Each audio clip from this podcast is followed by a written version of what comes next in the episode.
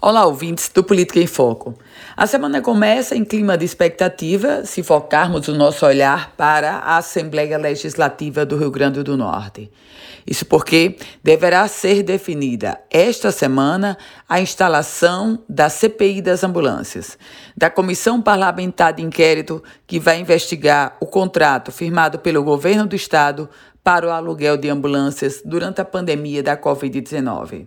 A CPI foi proposta pelo deputado estadual Gustavo Carvalho, do PSDB, e contou com a assinatura de outros oito parlamentares. Portanto, do ponto de vista regimental, a CPI, a Comissão Parlamentar de Inquérito, tem um número de assinaturas suficientes para ser instalada.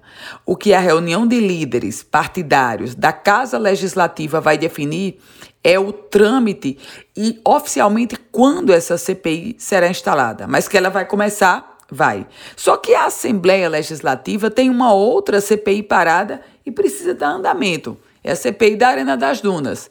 A CPI da Arena das Dunas, que foi instalada, tem como relator, tem como presidente, aliás, o deputado Sandro Pimentel.